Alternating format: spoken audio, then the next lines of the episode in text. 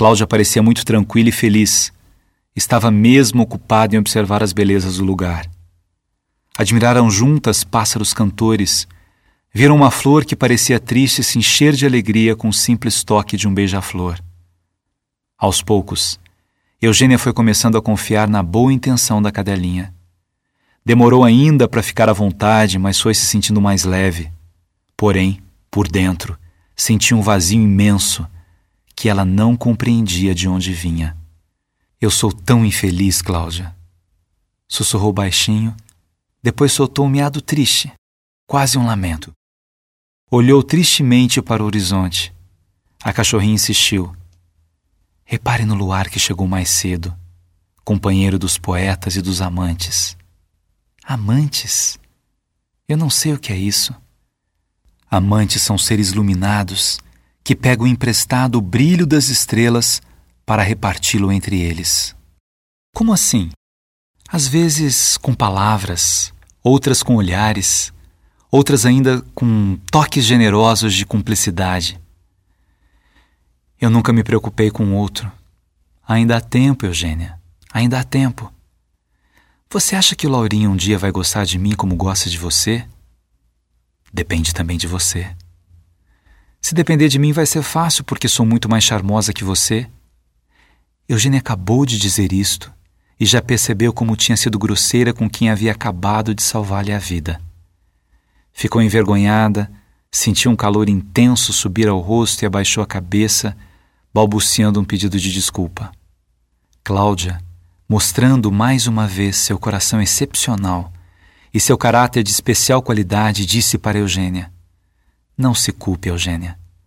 Sei que você não falou isso por maldade, mas porque não aprendeu a valorizar os outros. Por mais coisas que você possua, é impossível ser feliz sozinha. Eugênia agradeceu a Cláudia por sua bondade e prometeu ser mais educada. No dia seguinte, chegaram uma cascata de águas abundantes que formavam um poço tranquilo ao pé do morro. A cachorrinha se aproximou Eugênia teve medo e justificou.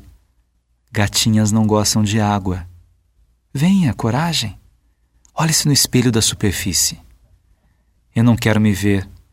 Estou sem nada, sem nenhum enfeite. Nem disfarce, completou Cláudia. É, eu me acostumei a ser chique. Você é chique assim, sem truques, sem exageros. O que você acha que falta para eu ser feliz? Só falta o amor. Que alguém me ame? Comece por você. E a gata viu seu reflexo, viu algo mais. Era de fato linda. Os enfeites exagerados escondiam o branco e o discreto malhado que adornavam naturalmente seu corpo. Pela primeira vez, percebeu que realmente era uma gata interessante que não precisava daqueles adornos exagerados que usava para chamar a atenção. Olhe-se um pouco mais. É preciso que você se conheça. Aí está o verdadeiro tesouro. Esse tesouro não precisa ser buscado em coisas que deixam sua vida mais difícil, nem em sentimentos pequenos contra quem quer que seja. Está dentro de você, desde o seu nascimento. É só sentir. Uma gaivota voava livremente, contribuindo com sua beleza para o espetáculo que a natureza oferecia àquela hora do dia para quem quisesse apreciá-lo. Estavam chegando de volta à cidade. A notícia do que acontecera com ele já se espalhara. De longe, Laurinho mostrava ainda mais orgulho da amiga Cláudia, ao ver que ela havia conseguido resgatar Eugênia do perigo.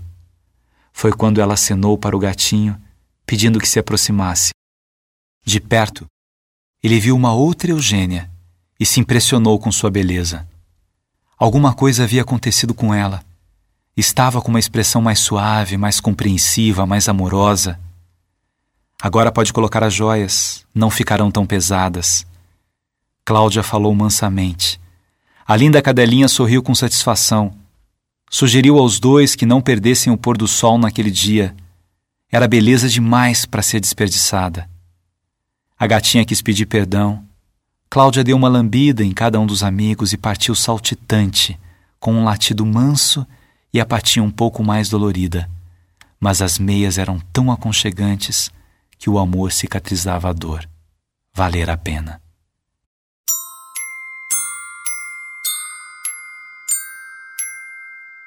Que linda história, Bonifácio!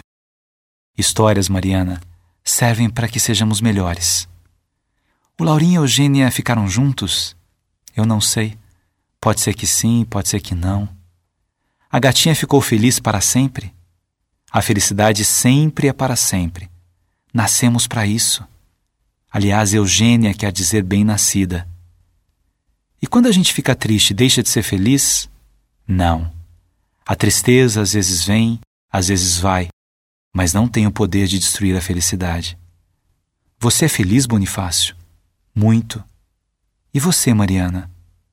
Aqui com você eu sempre sou feliz. Então vou contar um segredo. Deu um grande e belo sorriso. Passou a mão pelas longas barbas brancas por alguns instantes e completou. Há quatro palavras, com quatro letras, que nos conduzem ao caminho da felicidade.